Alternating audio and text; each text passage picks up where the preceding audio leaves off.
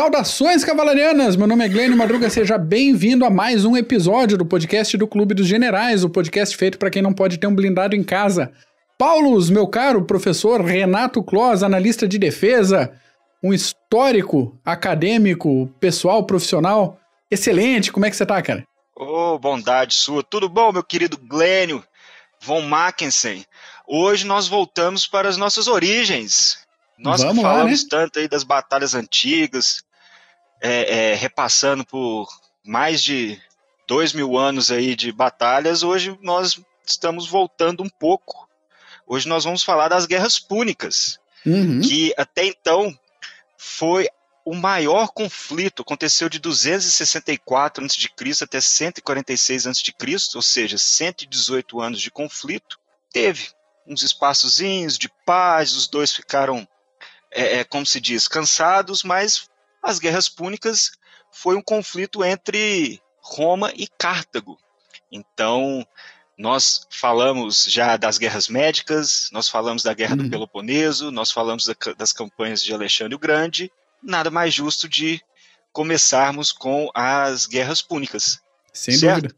Sem dúvida. Só para lembrar o ouvinte que esse termo púnica ou púnicos, poênicos, que vem do latim, quer dizer cartaginês, ou cartaginense, que é a origem fenícia de Cartago. Então, por isso que esse púnico, que vem do poênicos mais ou menos, que quer dizer é, é, a origem dessa descendência de Cartago, né?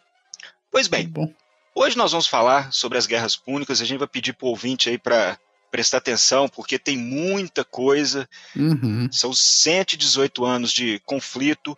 Gostaríamos de cobrir tudo, falar sobre Cipião africano, falar do gênio militar que era Aníbal, mas não vai dar. Então nós meio que resumimos.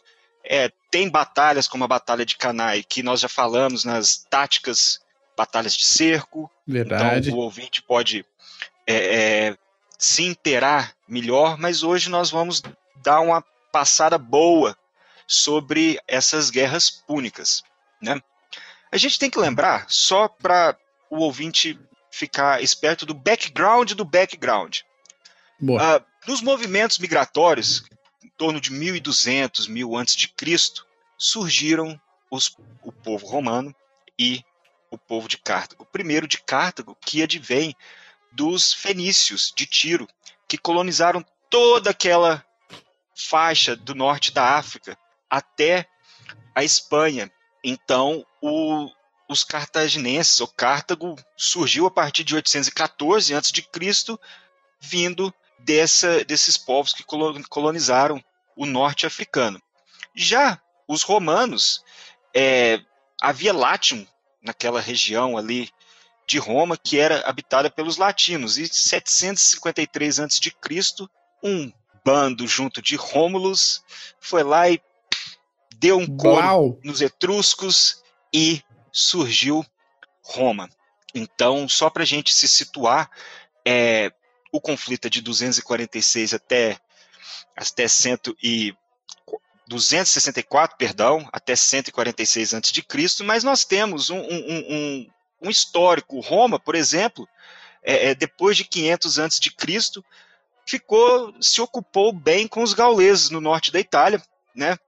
Até que os etruscos, a Etrúria, naquela região, os etruscos tentaram segurar os gauleses, até que os gauleses em 390, uns falam que é 389 a.C., saquearam Roma. Roma não era murada naquela época. Até por isso, depois que Roma passou a ser uma cidade fortificada, murada e que serviu de base de, para a expansão romana. Vai lembrar que os gauleses foram embora porque se cansaram e os romanos pagaram para eles irem embora. Cartago influenciou muito nesse, desde a sua fundação até a, a, a Primeira Guerra Púnica, influenciou através do comércio. Uhum. Cartago foi uma nação marítima. Então é interessante que nós vamos falar que as forças de Cartago eram compostas por mercenários, então nós tínhamos diversos mercenários, mas a sua marinha só de habitantes naturais de Cartago. Então, isso é interessante falar nós temos aquele bando sagrado que Cartago também teve, como houve na Grécia, que era só de cidadãos da região, mas esse bando sagrado, em termos de infantaria, foi dizimada, destruída, e a Marinha não. A Marinha hum. era bem forte naquela época, principalmente em termos de comércio. Então, Cartago influenciou muito a região do Mediterrâneo até o início da Primeira Guerra Púnica. Né? É, bom, antes da gente começar, Mac, para falar sobre o, o, background real que aconteceu o primeiro conflito, vamos falar um pouco de como eram as forças. Nós já comentamos em outros CGCast sobre as forças romanas, como que surgiram, é, é, mas vale a pena dar uma passadinha rápida. Sim, sim. Só primeiros... deixa eu dar um, um ganchinho que às vezes quando a gente lembra de, das aulas de história, e isso a gente sempre fala quando a gente vem é, com assunto de guerra antiga, né? Uh, a gente estuda tudo em bloquinho. Então, primeiro vieram os egípcios e parece que só tinha eles no mundo. Depois vieram uh, os povos do Oriente Médio e daí só tinha aquilo. Depois Grécia, que daí misteriosamente entra em é, guerra com a Pérsia, que do nada aparece na história como um império gigantesco que a gente nunca tinha ouvido falar. Sim. E daí, quando passa a época macedônica, Roma já está lá dando pau nos cartagineses na, na, nas três guerras púnicas. E fica um negócio esquisito. É, tudo isso acontece mais ou menos simultaneamente, né? Então, isso. migrações de povos no Oriente Médio, na região do Levante, toda hora para cima e para baixo ali. Algumas cidades como a Sidon, Tiro, se estabelecendo como entrepostos comerciais muito fortes e levando cereais do Egito para Roma, para Grécia, fazendo toda essa movimentação uh, comercial e daí aumentando a influência deles. O próprio alfabeto latino deriva do alfabeto fenício. Sim. Por essa influência comercial, né? Então, tudo isso, esse caldeirão, todo mundo se conversando, se matando, só que é, esse foco que a gente dá nesse período, principalmente século é, 6, 7 a.C., até o século 3, que a gente está focado em Grécia, em campanhas gregas e campanhas macedônicas, Roma está lá desde o ano 750 se virando aqui para se estabelecer, né? Então, não dá para perder de vista quando a gente fala em Magna Grécia, que é as cidades ali, as colônias gregas no sul da Península Itálica, na né, Sicília, todo mundo estava de olho, todo mundo que estava nessa parte oeste do Mediterrâneo estava de, de olho. E essas guerras é, púnicas entram nesse contexto. Quem é que vai gerenciar esse lado aqui? E como a gente está falando é, 250 a.C. para um pouco mais perto, a gente está, claro, aproveitando esse declínio da influência macedônica, mas não sai do nada. Isso que você vai pegar agora de explicação das forças vem de 500 anos, o pessoal se preparando de um lado e de outro do, do Mediterrâneo para poder desembocar nessa guerra. É... Mas eu acho que é isso, falei demais. Paulo? Não, não, que isso. E a verdade foi o que você falou, Mac. Roma apanhou pra caramba antes de chegar na Guerra Púnica. Os gauleses saquearam Roma. Só foram embora depois de, pegar o ouro da galera e ir embora. Exatamente. E Como Roma, Roma viria lutou... fazer depois com as invasões bárbaras. Isso. Dá para resolver com baú de ouro, resolve com baú de ouro, pronto. Fizeram muito isso, muito é. isso. Isso, é, isso acabou sendo uma das estratégias.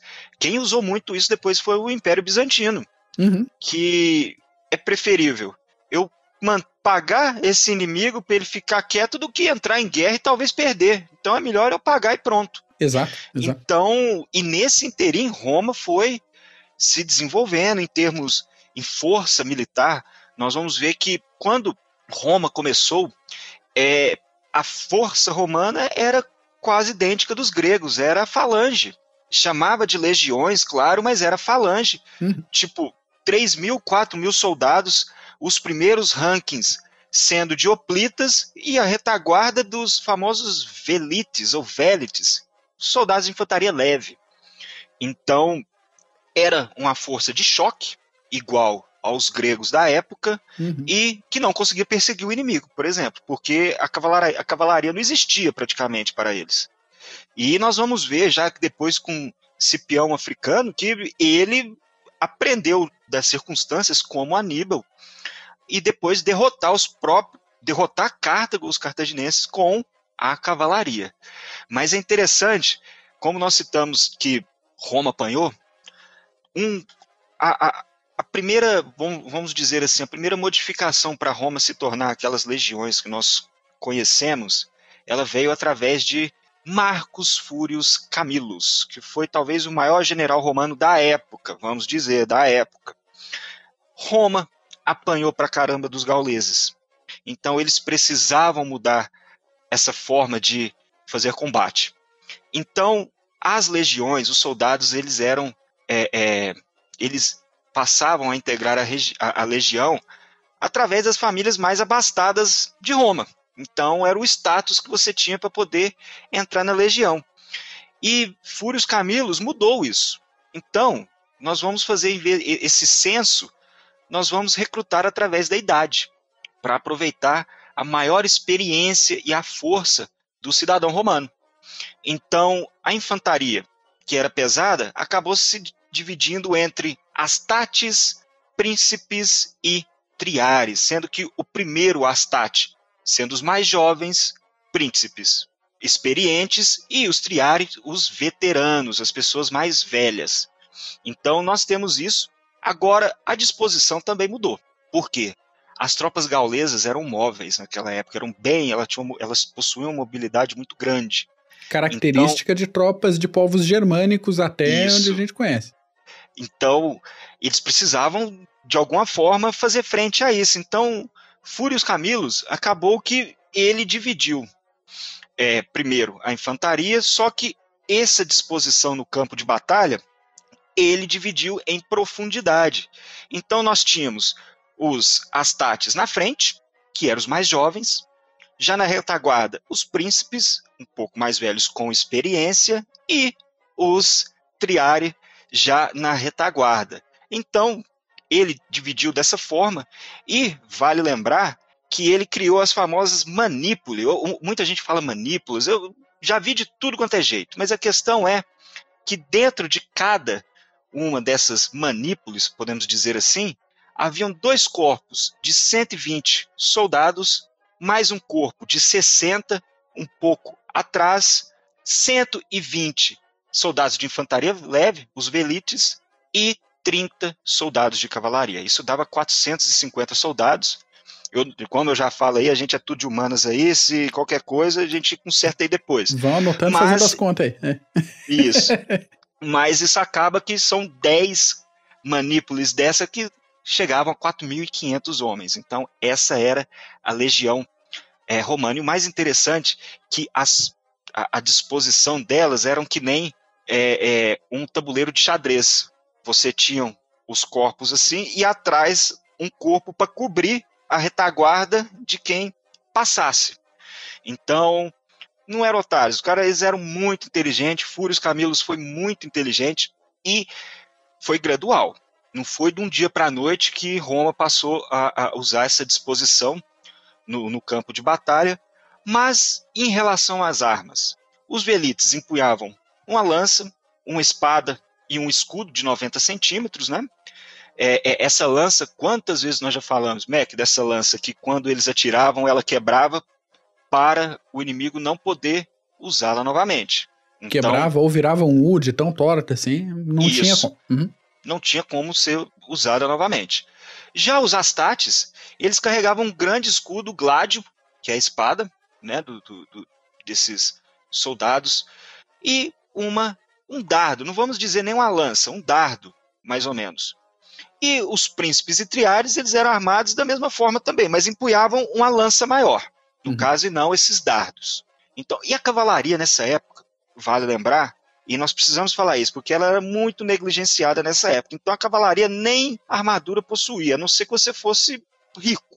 Então, era couro, tecido, não tinha nada de armadura naquela época, e muito pouco. Diferentemente de Cartago, que usava a cavalaria é, é, do norte da África, e sim, com armaduras e tudo. Sim. Até que os romanos aprenderam a, a usar o mesmo também. Pois é, e aí eu vou dar um gancho, já que a gente tá falando de cavalaria, porque eu não me seguro, não é mesmo? Eu não consigo. Não, você tem que, pelo amor de Deus, você tem que falar isso aí, até para até para defender aí a classe. Né, né? Não, não que tenha muita defesa nessa época para Roma, mas é, a gente vai. Uhum. colocando alguma coisa aí. É, como você falou, não era cavalaria de impacto, era cavalaria de velocidade para carga rápida, para atrito, para envolvimento e perseguição de inimigo que estava fugindo do campo de batalha. Quando chegava nessa fase final e a cavalaria já não tinha espalhado cada um para sua casa, não é mesmo? Que tinha disso também. É, não, não dá para a gente ignorar. Mas depois desenvolveram a arte equestre, desenvolveram a cavalaria pesada e há um ponto que a gente vai ver de novo lá no século IX, indo para o século X.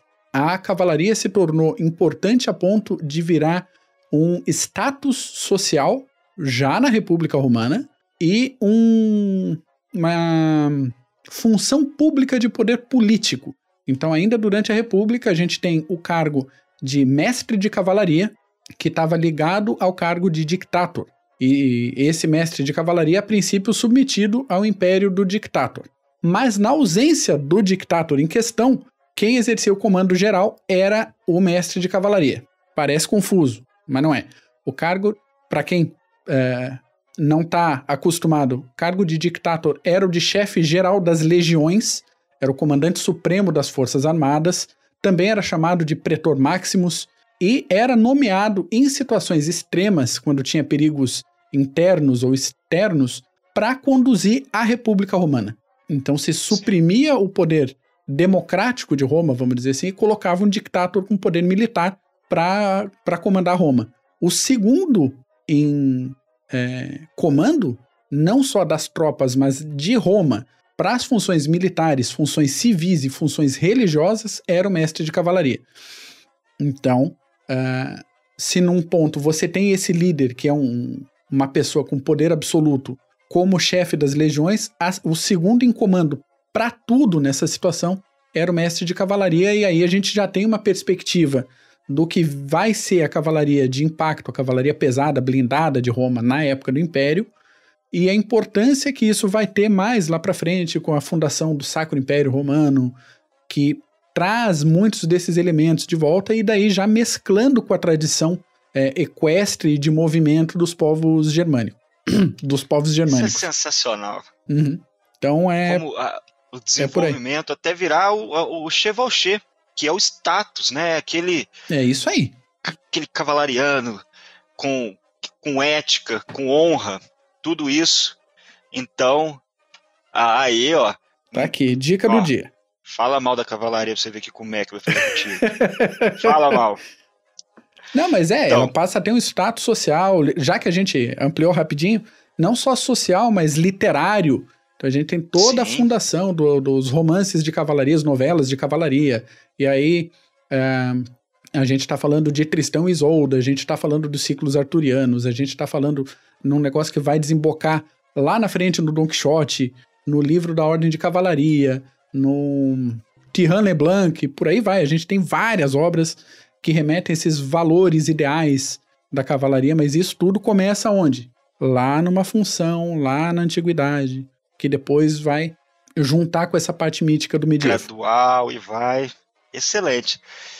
E, e vai e volta, né? É interessante como vai e volta, e, é, acaba ficando um pouco, é, como se diz, é, é, acaba ficando batido no campo de batalha, de repente chegam os povos do leste, sabe? Com uma nova Exatamente. forma de cavalaria. E isso a gente tem que falar também, se não, não seja cast que são para falar dos hunos, Sim. depois dos mongóis, são esses que é, é, trouxeram à tona mais uma vez esse a, a, paixão da cavalaria no campo de batalha que nós conhecemos, que tem até hoje em dia, né? Exatamente. As tradições Mas estão aí. Os, os, os cartaginenses, eles davam um, um, um, uma importância muito grande, até porque a cavalaria da Númida, Numida, vejo de tudo quanto é jeito, mas a cavalaria do norte da África, que era ágil, excelente. Então, eles precisavam usar a vantagem que eles tinham. Então, Cartago usou muito bem essa vantagem. Nós falamos dos romanos, como era a disposição das forças, mas nós precisamos falar de Cartago também. Agora, Cartago não era muito conhecido pela disposição dessas forças. É, nós sabemos que eles contavam com infantaria leve, junto da cavalaria nos flancos, infantaria pesada no centro, junto de elefantes. Cartago usou muito elefante, usou muito desses elefantes no campo de batalha. Até vamos ver que que Cipião africano rumou em Zama para repelir esses elefantes, mas Cartago era conhecida mais pelas suas forças mercenárias. Então, como nós falamos, tinha, o, o, o, no começo eles possuíam até esse bando sagrado, vamos dizer assim, que eles chamam de Sacred Bands, mas depois Cartago ficou mais conhecido pelas suas tropas mercenárias. Do norte da África era cavalaria, ágil, corajosa, incansável.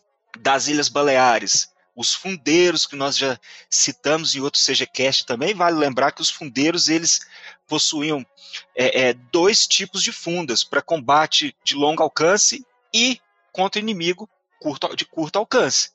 E meu amigo, isso era que nem bala, viu? Uhum. Arrebentava um capacete, uma pedrada bem dada.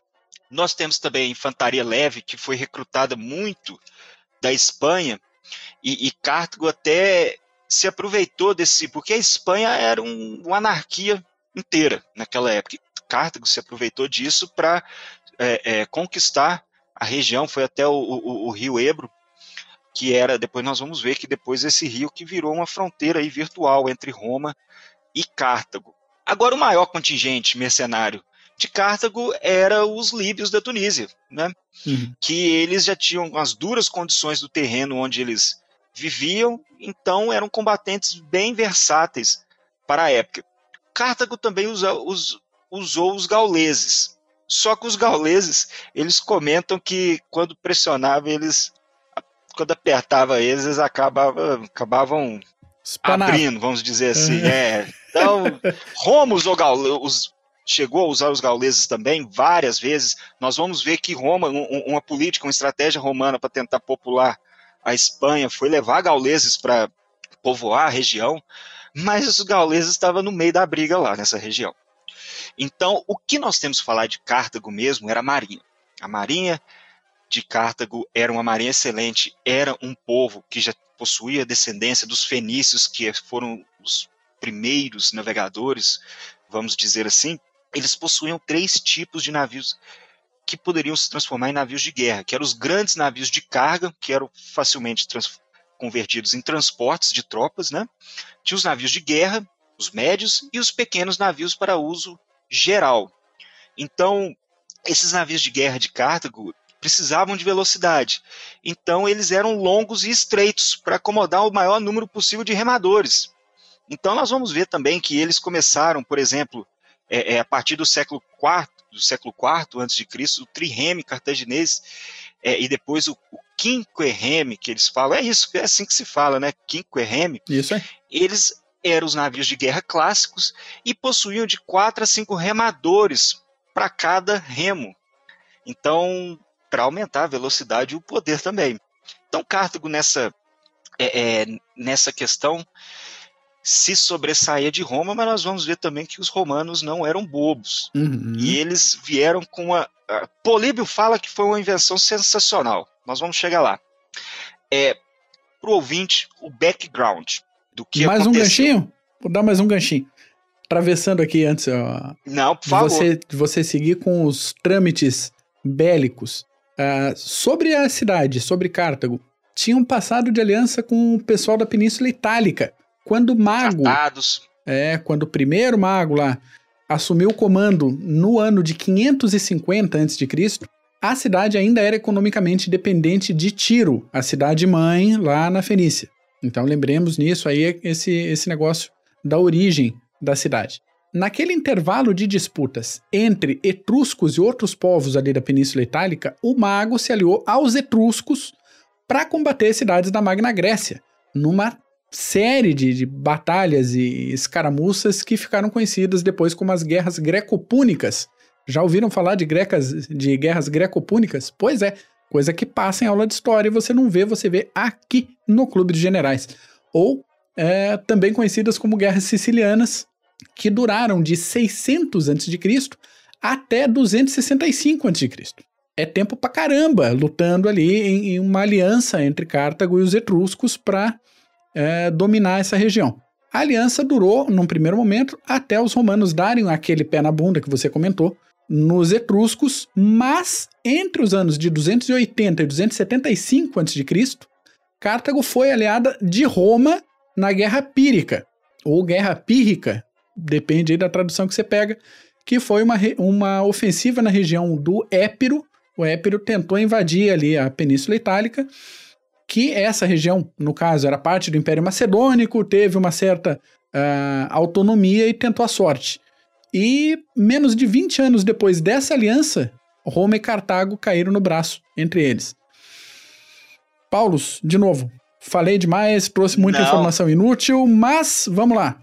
Lembra que nós falamos da Guerra do Peloponeso e Tucídides citava é, medo, honra e interesse, que moviam sempre as cidades-estados. E nós vamos ver que é tudo questão de interesse mesmo. Como você disse, Mac, Cartago e Roma possuíam tratados e tudo, mas na hora do vamos ver, o interesse é que, que, que prevalece. Como que Roma foi parar na Sicília, primeiro? Porque lá é o nosso primeiro centro de gravidade. Uhum. Os romanos, a partir de 325 a.C., começaram a entrar em confronto com os samnitas. Então isso aí durou 30 anos e essa expansão acabou que foi descer na península da Itália até mais ou menos o rio Arnos, até o Golfo de Salerno. E isso já ligou o alerta daqueles vários povos da Sicília. Então, primeiro foi a cidade de Taranto, que ficou alarmada com essa expansão dos romanos e chamou o rei Pirro, o rei da, das guerras pírricas, pírias que a gente fala, do Épiro, e esse foi o auxílio, até derrotou os romanos na Batalha de Heracléa. Mas a, a, as perdas foram tão grandes que vem o termo vitória pírrica, que nós conhecemos. Que apanhou tanto, coitado, saiu vitorioso, até quando ele deixou. Políbio fala que quando ele deixou Sicília todo quebrado, ele falou: É, olha que campo de batalha lindo que eu estou deixando para os cartagineses e para os romanos. Não é? É, é assim, as coisas sempre foram desse jeito. Então, o centro de gravidade no começo era Sicília. Então, Cartago já possuía uma influência muito grande, principalmente pelo comércio, e Roma estava chegando, é, comendo pelas beiradas, na expansão, expandindo influência. Pois bem, é, com isso, o, o, rei de Siracusa, naquela época, que chamava, se eu não me engano, Iero, isso mesmo, o rei de Siracusa, com medo dessa expansão romana, com medo do, de Cartago e dos, a, a, dos outros povos na época, começou a ficar alarmado. Primeiro, ele entrou em contato com os mamertimos, que eram mercenários naquela época.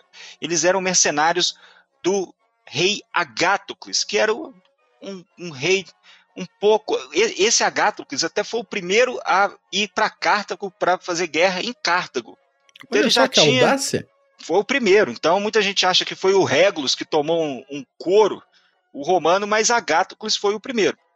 Pois bem, Iero ficou, entrou em confronto com os mamertinos e os, o, os mamertinos, que eram ali da região da Campânia, apertaram eles, eles pediram ajuda para Roma e para Cartago. Os dois atenderam a chamada. Agora não é assim. A, a, guerra começou desse jeito, mas é interesse os dois pensaram: eu tenho um, um tratado comercial, tratado de paz, será que vale a pena? Será que a Sicília e depois o Mediterrâneo irá irá valer a pena? Então, nós podemos botar essa, esse jogo, essa briga de interesses pela região, então, como o primeiro, o, o, o primeiro motivo da Primeira Guerra Púnica. É, lembrando que a Sicília não era só uma porta de entrada para a Península Itálica, né, distância de um cuspe da ponta da bota da Itália, mas era o grande celeiro de cereais desse centro do Mediterrâneo. Então você evitaria de trazer, de ter que fazer uma viagem é, de cabotagem praticamente lá dos campos de cultivo do Egito tendo um celeiro gigantesco ali na boca do, do mercado consumidor. Sim. Vale a pena arriscar um tratado comercial? Vale, né? Vale. Nós vamos ver que os romanos foram para a Espanha por causa das minas de prata, de ouro, do, do, mercado que tinha na Espanha. Então, a gente acha que isso não existia na época. Porra, isso aí sempre existiu. Né? É, a, a, a prata, La é o, Plata. O, o capilé que a gente chama. Mas Roma sabia que não podia fazer frente com Cartago, principalmente com a marinha de Cartago. Roma tinha um grande poderio terrestre, mas a marinha Roma não tinha. Então começou em 264. Eles foram até Roma, foi até derrotado em Messana Uhum. pelos po- po- pelos cartagineses, foram derrotados. Então os romanos perceberam que seria difícil se igualar com Cartago no mar, ou iria demorar muito até conseguir se igualar.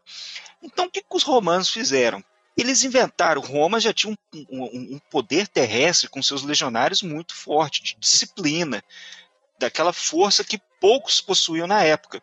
Então os romanos, Políbio disse, começou a equipar seus navios com o famoso corvo. O que, que era esse corvo?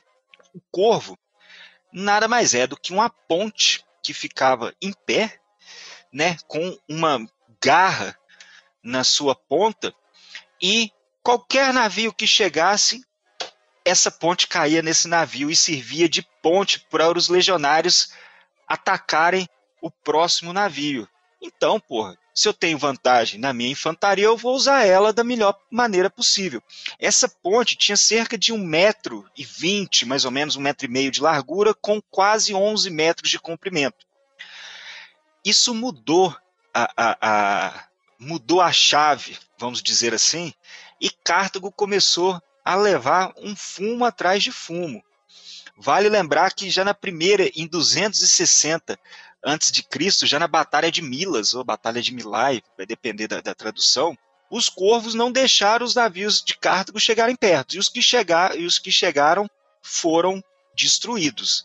Já nessa batalha, Cartago perdeu 50 navios de guerra. Então, mudou um pouco a situação. E essa derrota acabou levando, essa derrota de Cartago levou Roma ao status de força naval na época. Porque se você derrotou quem era a força naval, você acaba virando o, o- o detentor e o, o comandante dos mares. Que isso nós já falamos também várias vezes que é uma das estratégias principais da guerra naval. É você ter, do mesmo jeito que hoje em dia você precisa ter o comando do ar, Uhum. por exemplo, naquele tempo você precisava ter o comando do mar. Então, é, e essa vitória expulsou Cartago de Córcega, né? E os romanos conquistaram a Sardenha. Então já deu um, vamos dizer assim, já deu um lucro. Já os romanos conseguiram já mais é, é, vitórias. Até que em 255 a.C. os romanos falaram: Ah, você quer saber?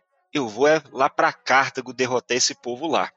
Então, eles montaram, aumentaram a frota naval em 255 a.C., comandado essa frota comandada, essa frota expedicionária, vamos dizer assim, comandada por Atilius Regulus, ele ocupou primeiramente Tunis e depois estabeleceu uma base de operações lá.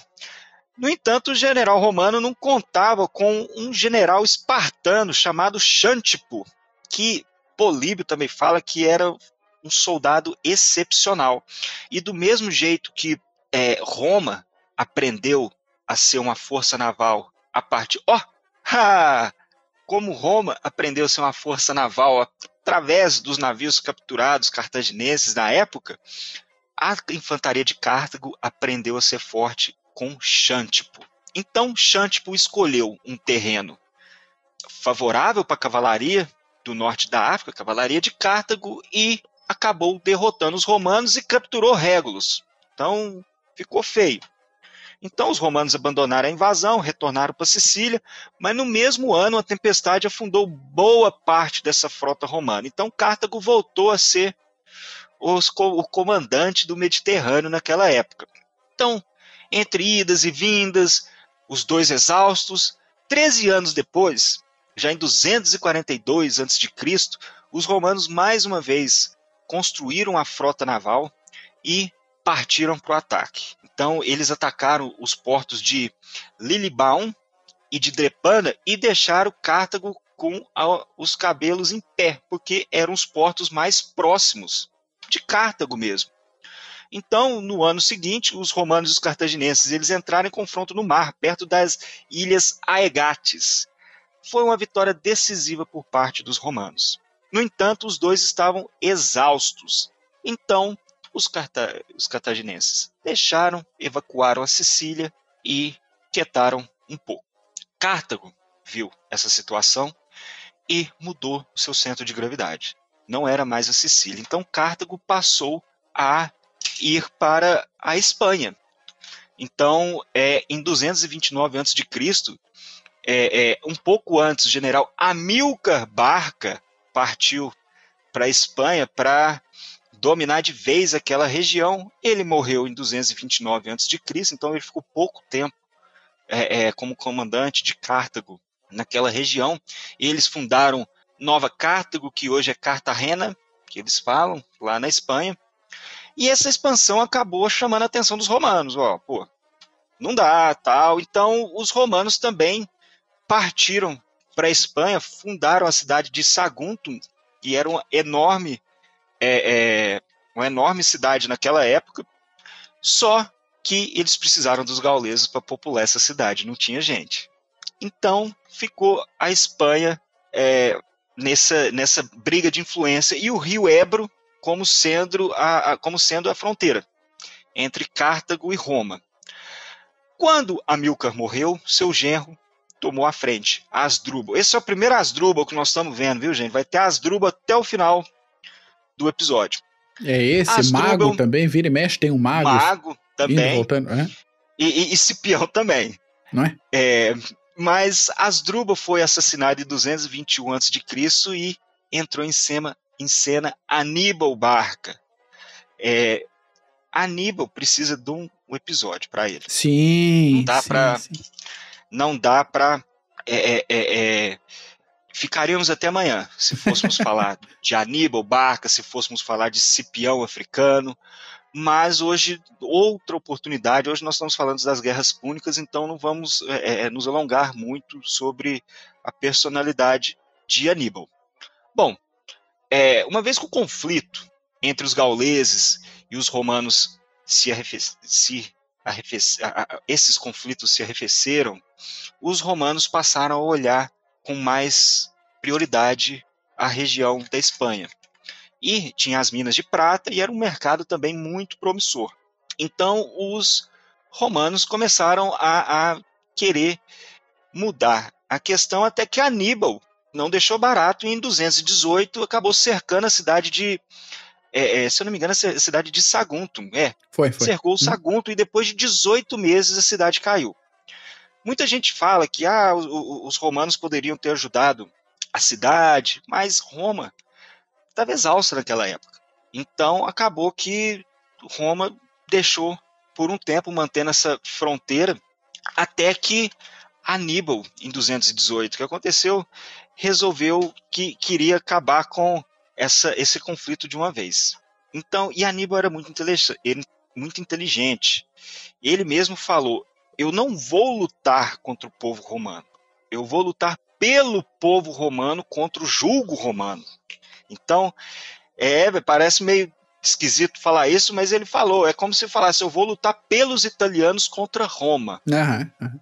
Exatamente. Então partiu com 90 mil, 90 mil homens na travessia dos Alpes. Nós sabemos que essa foi uma das maiores, um dos principais eventos, não só da Guerra Púnica, mas também uma das realizações mais célebres né, da, da de uma força militar é, é, na história antiga com elefantes e tudo, Aníbal cruzou os Alpes. Yeah. E é interessante a gente falar, poxa, mas por que, que ele foi por terra? Porque ele era inteligente, ele sabia que a Roma possuía uma marinha forte e ele precisava instigar os gauleses para sua causa.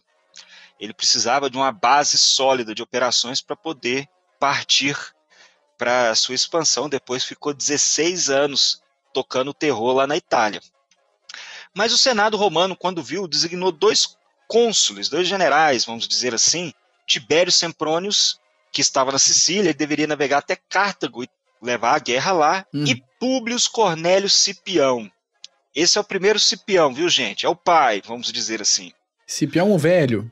Isso, Cipião o Velho. Então, Aníbal, que já, Aníbal, já em 218, que já tinha chegado em terras romanas, é, atraiu os Semprônios e com metade da sua cavalaria, flanqueou o coitado e derrotou.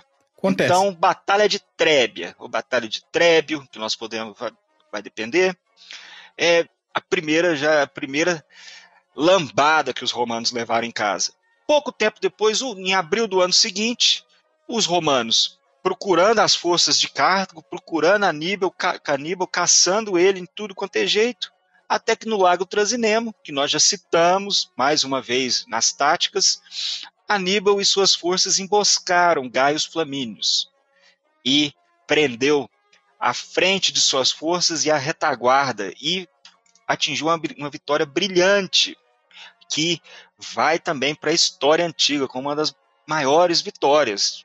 Tudo pelo gênio tático de Aníbal. Sim. Então, era um gênio militar. Agora, a situação naquela época estava desfavorável para os romanos.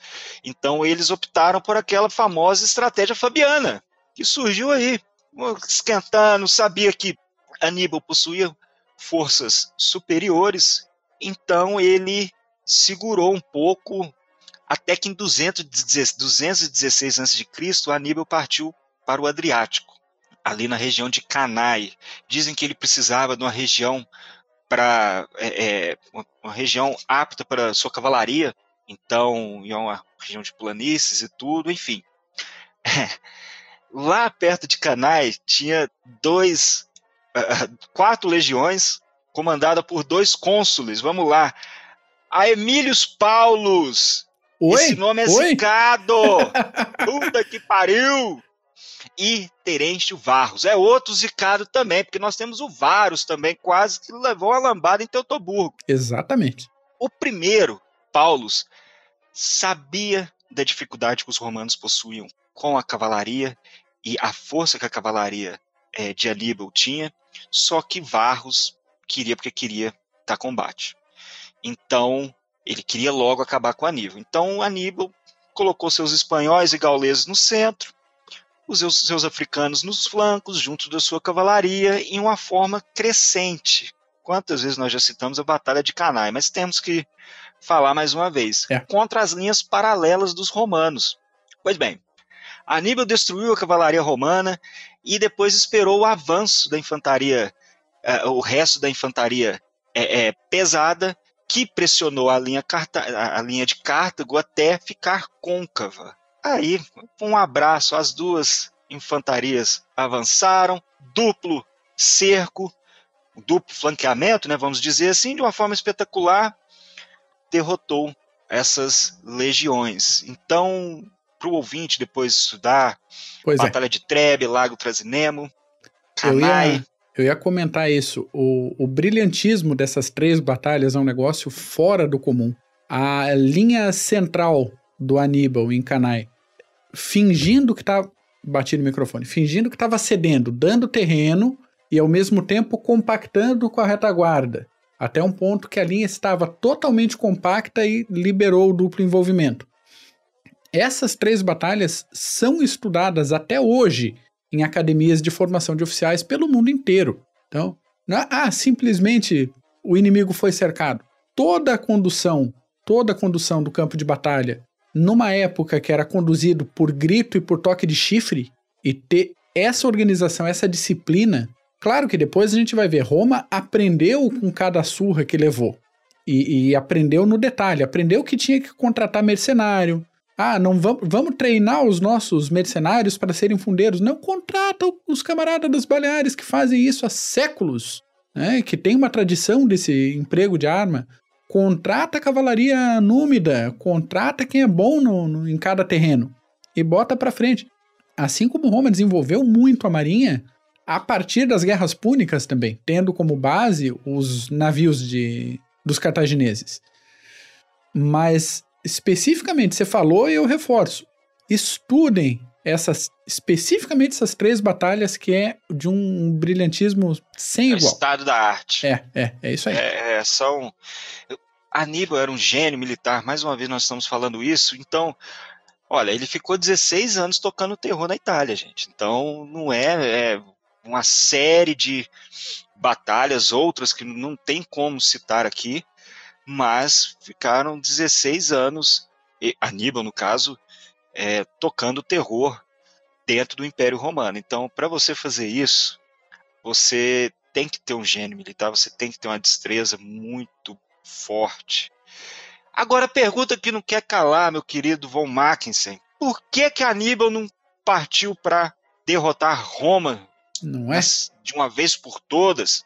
Bom, muita gente tem uma série de desculpas que ele queria ele subelevar todos os povos contra Roma, cercar Roma dessa forma em vez de um, de um cerco militar mesmo, propriamente dito. Mas a verdade é que Aníbal ele estava longe de sua base, então ele não tinha uh, armas de cerco. Da mesma forma que ele cercou Saguntum, por exemplo, perto da sua base. Sim. Então, por isso, Roma já era murada naquela época, com acesso ao mar. Então, não tinha como, seria muito difícil um cerco.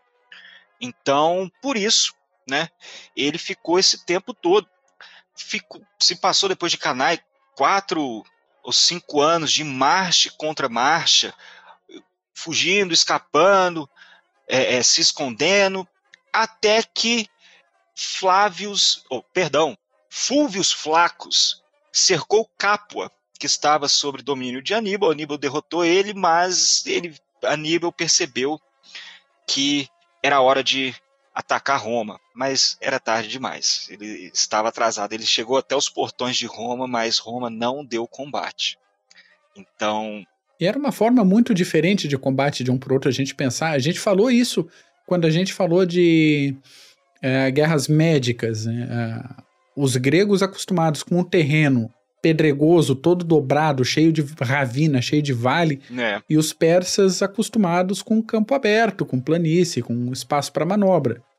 Então, por mais que em alguns momentos, como o Canai é, tinha terreno aberto, quando você chega na cidade das Sete Colinas e a cidade tá murada, ela já tem uma fortificação, você, você faz o quê? Você bate na, na no muro de pedra? Não dá, não tem como. Não. Ele iria gastar um, um tempo, um, ia ser um cerco muito longo. Então, é, Aníbal acabou que não empreendeu. E quando ele quis chegar para ver se já fazia a batalha final, que muitos contam, né? Que é a, a batalha decisiva, Roma, não, fica aí. Hoje Você não. já está aqui, já tem esse tempo todo, fica aí mais um tempo, né? Para derrotar Aníbal, só outro gênio militar. E esse gênio era Cipião africano. Cipião africano nasceu em 325 antes de, antes de oh, perdão, 225 antes de Boa. Cristo. Ah, é, 225 antes de Cristo, acho que eu errei. Depois a gente conserta se foi isso. Mas ele participou da Batalha de Trébia, é, ele participou de Canai, depois a gente tem que ver quando que ele nasceu mesmo, eu devo ter errado. Em 210, Cipião africano resolveu, ele participou em Canai como um, um tribuno militar, um oficial da época, até que em 210 ele levou o conflito para a Espanha. Ele então, sobreviveu Trébia e Canai. O cara já era muito bom, né? Ah, já devia estar tá cheio de cicatriz, porque, porra, ele viu muita coisa. E já devia ter um ódio muito grande por Cartago. Sim, né? sem dúvida. Já devia ter um ódio muito grande por Cartago. Então, é, ele partiu para a Espanha, ele acabou conquistando Nova Cartago e saqueou a cidade. Agora, olha a jogada. Ele saqueou a cidade, depois voltou e distribuiu uma série de presentes para a população. Brincos, braceletes, armas, muito ouro. É o Hearts and Minds que a gente conhece. É isso aí. Né? Então, naquela época. Então, ele já conseguiu, através de uma série de batalhas depois, ele conseguiu é, é, trazer a Espanha de volta para a esfera de influência de Roma. Então, o Cartago ficou um pouco preocupado e não pensou duas vezes chama Aníbal. Aníbal ainda estava na Itália e ele, ele, apesar de enfrentar exércitos do dobro do seu tamanho, ele ainda estava fazendo estrago. Então, Cartago acabou enviando um exército para o norte da Itália, liderado por Mago, né, o irmão de Aníbal, mas esse não conseguiu se juntar ao exército do seu irmão, Aníbal. Então, acabou que, até porque Roma, naquela época, estava dominando os mares, então para transportar fora que estava todo mundo caçando Aníbal, então ele não conseguiu e acabou sendo derrotado na Gália Cisalpina. Então a verdade é que nessa guerra púnica, nós já estamos na segunda, né? Uhum. Na segunda guerra púnica, é, o teatro de guerra da Espanha, da Sicília, Itália já estavam esgotados. Então a atenção se volta para a África, o solo de Cartago. Pois bem, em 205, já como cônsul, Cipião africano ele cruzou o Mediterrâneo para Sicília e, junto de um exército de 30 mil homens, ele atacou Útica, que é uma não, não, não chegar, não, acho que não era a cidade principal, que é a hum. cidade principal junto de Cartago, mas ele usou Útica como um, um, uma base. A gente está falando de base de operações toda hora, mas nessa época você precisava de, um, de uma base segura para depois você se expandir, principalmente em solo inimigo, né? Então Cartago, enquanto isso, montou um exército com Gisgo, que era o filho de Asdrubal, e acompanhado dos Sifax, que era um aliado do norte da África, no Midiano, Númida, no Midiano, já vi dos dois também, uhum, junto uhum. com 50 mil soldados, e se moveu para Útica, para dar combate a Cipião africano. O que, que Cipião fez? Dividiu as forças e atacou os dois ao mesmo tempo durante a noite. Opa. Já limpou. Os dois já rodaram fácil, fácil, fácil. Isso foi em 203 a.C. Então, reforços vieram é, é, liderados por Asdrubal. Então, eles conseguiram reunir outro exército e Cipião africano marchou para encontrá-los. E depois de três dias de, de apenas um observando o outro, vai lembrar que maratona, muitos falam que eles ficaram uma, uma semana olhando um para a cara do outro, os persas e os gregos, os atenienses, uhum. no caso. Depois de três dias, é, a batalha começou. Então a, a, cavalaria de Cipião esmagou o inimigo. Olha aí, a cavalaria de Cipião. Você tem que aprender. Exatamente. Sem cavalaria não teria como derrotar o, o, o, a força que era Cartago. Então Cartago pediu paz em 203 a.C., mais ou menos. Mas e pediram para Aníbal, pelo amor de Deus, volta para casa, porque o caldo está entornando. Então em 202, mais uma vez, Cartago, que muitos di di diziam que era sua última chance, Aníbal voltou para fazer frente a Cipião africano. Isso foi numa região da Tunísia, perto de Zama. Então, essa é a Batalha de Zama, que foi onde Aníbal pediu é, é, termos de paz, mas na verdade Aníbal queria ganhar tempo. Então, Cipião percebeu isso e falou: não, Agora, interessante que nessa batalha de Zama, o, o, Aníbal possuía em torno de 45 mil homens, metade veteranos das campanhas italianas e metade de tropa fresca, mais 2 mil cavaleiros do norte da África, e uma série de elefantes. E o que Cipião africano fez? Na sua linha, ele deixou certos corredores para os elefantes passarem. Então os elefantes passaram, eram fustigados até os elefantes voltarem para as linhas as, para, para a linha de Cartago, no caso, e foram 80 elefantes, mais ou menos, que Políbio fala. Muito inteligente. Cabeça. E ele sabia que ele tinha que. É, é, se deixasse essa, esses elefantes se chocarem com a, a, a, com a linha romana, poderia dar merda. Então, abre ele abriu corredores para esses elefantes passarem. E passaram, foram fustigados, então voltaram na direção dos, na, na direção dos cartaginenses para causar estragos lá. A, cavalaria romana é, é, atingiu é, as forças de Aníbal pela retaguarda e 20 mil cartaginenses perderam, cartagineses, cartaginenses, é, a gente fica traduzindo, é danado caíram, com Roma perdendo 5 mil soldados. Então, essa foi a Batalha de Zama. Cipião saiu como um herói, um herói tão forte que o Senado romano tinha medo de Cipião. É. Botaram ele para, ó, fica lá na Sicília, bem longe de Roma, da cidade. É, Mas e, era assim. Cipião, então... genial a ponto de ele ter manobrado a tropa antes da batalha e ele escolheu o terreno dentro Exatamente. da capacidade. Quando Aníbal chegou, o terreno do conflito já estava escolhido. E o Aníbal teve, inclusive, problema de abastecimento de água para a tropa. Então, aqueles três dias foram três dias de, de espera, de desgaste extremo. Cruciais, cruciais, cruciais. E quando o pau fechou, estava a linha romana tranquila, com um comando seguro, com né, todo mundo é, confiando no seu comandante. E antes de combate, as tropas do Aníbal já estavam na merda, e na merda de elefante, aproveitando o animal aí da, de uso no dia. Né? Não, não era pouca merda. É, é brilhante, brilhante. O pessoal em Roma tinha que ter medo Aníbal, mesmo do, do Cipião. Aníbal tinha até medo de suas tropas não corresponderem no campo de batalha em Zama. Sim, então ele sim, queria sim. até que os veteranos dessem o, o, o, o exemplo para o resto das tropas também é, é, lutarem da forma que Aníbal sempre instigou. E, e nós comentamos, Mac, você estava falando a questão de disciplina do, do exército de Cartago. É, Aníbal, um, um baita general, para você manter a disciplina de várias tropas mercenárias, você tem que ser muito bom.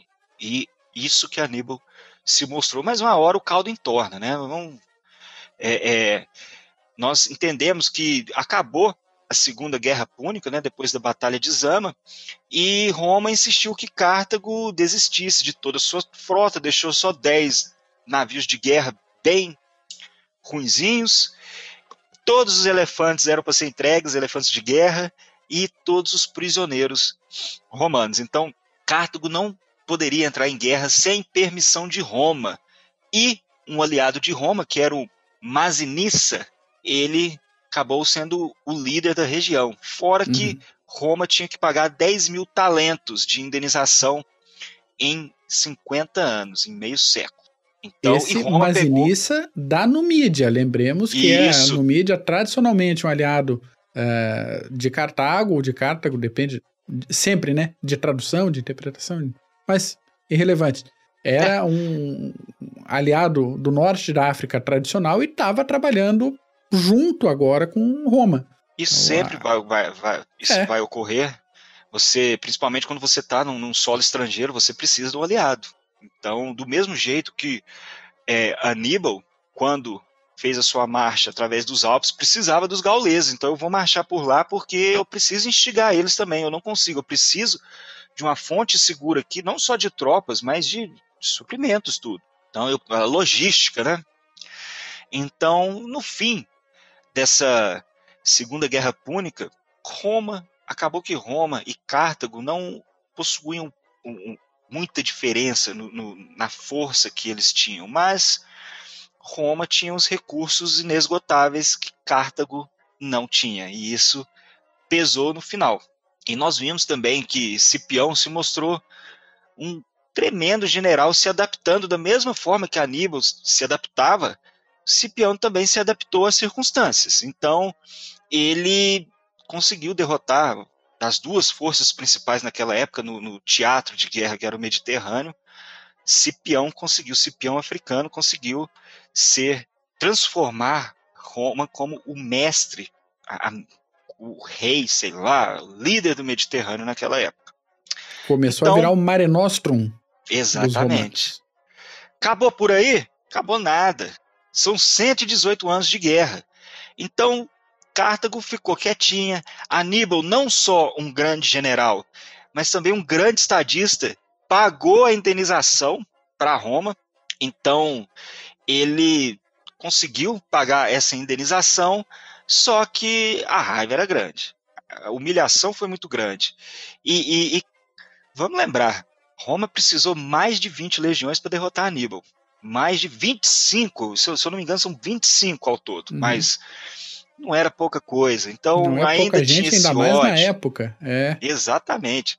Então, Cartago acabou instigado depois de 40, 49, 50 anos, mais ou menos, ele foi instigado a levantar outro exército e entrou em confronto contra o antigo reino de Ma Masinissa. Roma ficou pé da vida.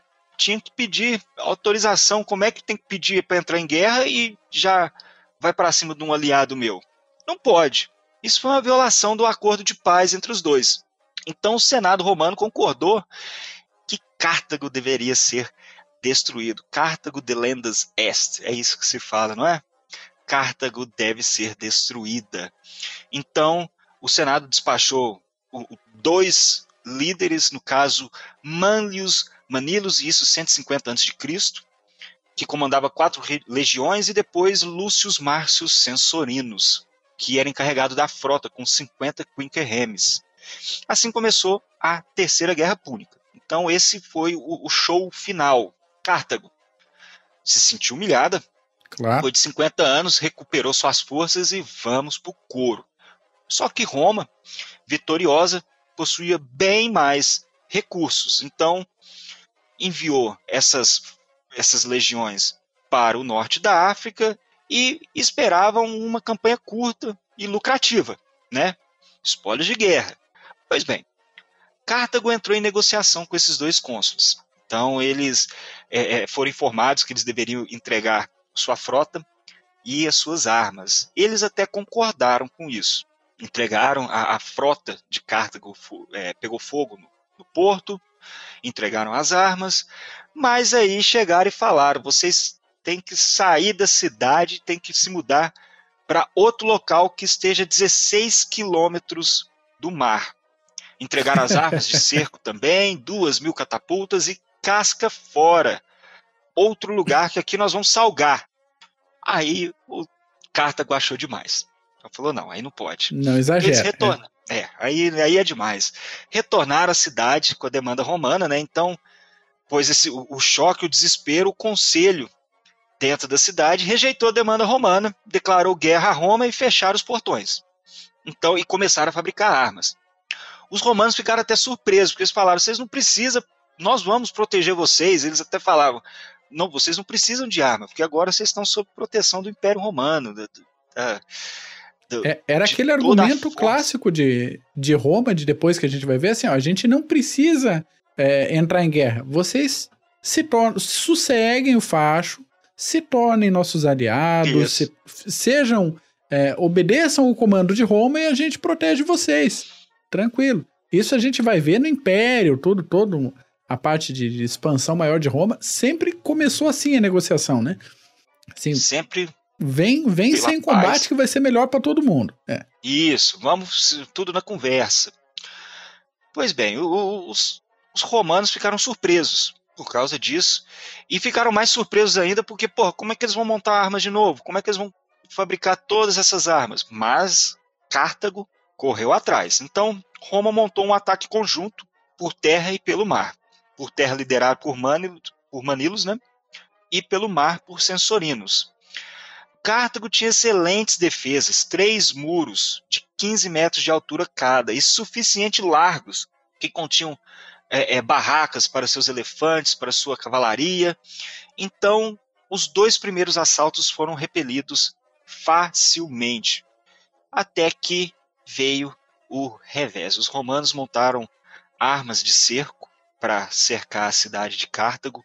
Então, essa terceira guerra púnica, vai lembrar e falar para o ouvinte, é voltada mais no cerco de Cartago mesmo. Não é, não tem outras, é o cerco de Cartago. Então, conseguiu construir duas, várias armas de cerco e duas enormes com arietes para tentar destruir os muros. Quando destruiu, tacaram fogo os cartaginenses. Então, tacaram fogo, uhum. até que surgiu Eu rio um porque de... não, é, não é comigo, né? Mas reserva o direito de dar Sou risada. eu, né? Não Exatamente. Então, aí que surgiu Cipião Emeliano. Amelianos, aí vai a tradução que a gente uhum. sempre apanha. Ele era neto adotivo de Cipião africano. Então, nessa, nesse, nessa primeira parte, ele era um tribuno da quarta legião e ele se destacou nos combates, é, é, salvando vários soldados, camaradas de armas, soldados romanos, e depois entrou em, em subsequente, entrou em sérios confrontos com Asdrubal. Não o Asdrubal, tem vários Asdrubal que nós estamos citando aí desde o começo. Uhum. Desde o começo. Parece que não era, era um nome bem comum naquela época, né?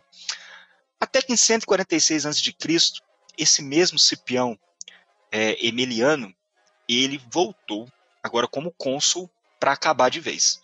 Então, ele empregou desertores cartaginenses para é, é, entrar na cidade e ele conseguiu, através desses guias, ele conseguiu penetrar na cidadela, na cidade principal.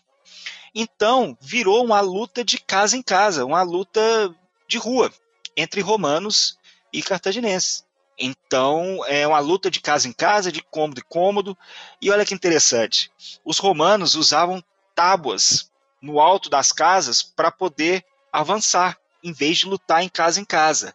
Justo. Os russos em Berlim estouravam o quarteirão inteiro, abriam um buraco e você entrava no meio. Os romanos iam com tábuas por cima, galgando gente, prédio por prédio. Se a gente lembrar de Faluja, agora, poucos anos atrás, é isso aí. Vai quebrando isso. a parede por dentro e não se expõe.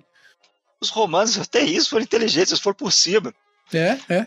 é. Então, é, com isso, Cartago não conseguiu, os romanos, é, é, nas, nas, ruas estreitas da cidade, e, e acabou que os romanos, o Cipião Emiliano, já no fim da batalha, ordenou que Cartago deveria ser queimada, destruída, e um incêndio que durou em torno de seis dias, se eu não me engano, até que os engenheiros romanos nivelaram o resto da cidade, ou seja, salgaram para nunca mais nascer nada lá. Os líderes de Cartago até apelaram para Cipião Emiliano para poupar a vida daqueles que desejavam partir. Então ele concordou, com exceção dos desertores romanos, porque, porra, uhum. nem tanto. Então, mais ou menos 50 mil é, é, habitantes, em torno de 50 mil, partiram da cidade. E sobraram só os 900 desertores romanos que entraram na faca, né? Asdrubal, sua mulher e seus filhos. Então Asdrubal, meio que por ter perdido, acabou virando um traidor que até a sua esposa se matou, se jogou do prédio em chamas e se saltou. Então, é, é, a vergonha. E os romanos saquearam a cidade. Cipião não tomou nada para si, os cronistas, os historiadores da época falam, não tomou nada para si, e depois demoliu a cidade por inteiro e salgou. Então, desses 50 mil sobreviventes que toparam partir de uma população de 500 mil Ué? daquela época, esses 50 mil e o que restou dos que ficaram, que ficaram até o final e não morreram, foram vendidos como, estrago, como escravos. Perdão. Por aí que vem a paz cartaginesa, que a gente fala, muita gente fala que é essa paz, porra, a trancos e barrancos, que essa não sobrou nada. Eles entraram em paz, mas também não tinha mais nada. Não tinha mais o que fazer. Assim, o norte da África passou a ser uma província, uma região romana do mesmo jeito também. Então nós temos aí 118 anos em três guerras. É, gostaríamos de falar de toda a disposição de batalha, da Batalha de Trébia, Lago Trasinemo, Canai mais uma vez. Poxa, falar também da Batalha do, do, cerco de Cartago, já no final, já na Terceira Guerra Púnica, falar Sim. sobre Aníbal, Cipião africano, tudo isso, mas isso vai ter que ser outro episódio. Uma coisa de cada vez. Uma coisa de cada vez, senão a gente fica até amanhã aí, aí não, não dá certo, né? É isso aí. Mas isso aí foi a, a, esse conflito das guerras púnicas, 118 anos, que deram Roma já o status de grande força da época, derrotou o inimigo principal, então, como tudo começou num jogo de interesses naquela época, vamos ajudar. Os dois foram chamados para ajudar, então os dois observaram das vantagens que poderiam ter. Ali na Sicília, quase 120 anos, 118 anos de pau quebrando. Então, pois é. E isso abriu o caminho para Roma ser Roma. Né? Exatamente. Para tomar todo o domínio na época da República e depois o Império Romano, tão celebrado aí dois mil anos depois por é, historiadores, entusiastas, interessados. E é, é, um fato, é uma série de guerras aí que tem que ser mais é, estudado, tem que ser olhado com calma, porque não, não, não tem ponto sem nó nessa guerra. É, vários exemplos de, de brilhantismo tático, estratégico, logístico. Não, a gente não pode esquecer toda a questão logística, tanto de Aníbal quanto de Roma, com os diferentes generais, governantes e tal. É, é, incrível, é incrível ler sobre essas campanhas e conhecer um pouco mais disso. É uma história sensacional, uma história sensacional. E como você disse, Mac, isso aí foi a pedra principal já para elevar a Roma ao status né, que nós conhecemos tão bem. Né? Tanto é que então Augusto, então, depois, eu acho que César começou o, o trabalho, mas Augusto mandou reconstruir a cidade. E daí tem. Hoje dá para ver a, ruínas ali, ficam perto de Tunis, se não me engano. E sim. E dá para visitar, dá pra, quer dizer, agora agora tá meio tenso, né, para ir lá fazer turismo, mas assim que acalmar um pouco a situação por ali, dá para visitar. É, é, teatro romano, tudo. E Augusto, aquela figura que diz que é, assumiu o comando de uma cidade de madeira e passou a cidade é, adiante uma cidade de mármore. Então é Isso. é outra figura que a gente tem que vir trazer aí as campanhas de Augusto aqui pro CGCast, porque, porque vale a pena também. E assim, esperamos que o ouvinte, né, essa, esse ponto de partida aí que nós passamos sobre as guerras púnicas, primeira, segunda e terceira, que se interesse. Uma, existe uma bibliografia vasta sobre o assunto. Então, esse foi apenas para tentar explicar um pouco. Para dar um gostinho? Foi essas guerras púnicas que foram foi, é, era o maior conflito da época, né? Até 250 a.C., até o final, em, cento, em, em 146 a.C., não houve um conflito tão grande como este, né? É isso aí. E daí para frente, Guerras Gálicas, que já teve um episódio aqui, mas a gente tem que revisitar qualquer hora dessa. Ah, já dá uma passada de novo, aí, vai ser ótimo. Maravilha. Paulo, meu caro, muito obrigado. Eu que te Valeu. agradeço, Mac. Obrigado por toda a aula, toda a explicação, que explanação isso. aí. Você, nosso amigo ouvinte, se gostou desse episódio, eu acho que alguém pode gostar também compartilha o link, Isso. seja pelo YouTube, pelo Spotify, pelo Google Podcasts, Apple Podcasts, seja lá qual é o aplicativo que você usa para ouvir a gente, mas compartilha o link nas redes sociais, fala com, com amigos. Se você não gostou desse episódio, manda para sogra, para aquele primo que você não gosta e até semana que vem. Isso aí. Falou.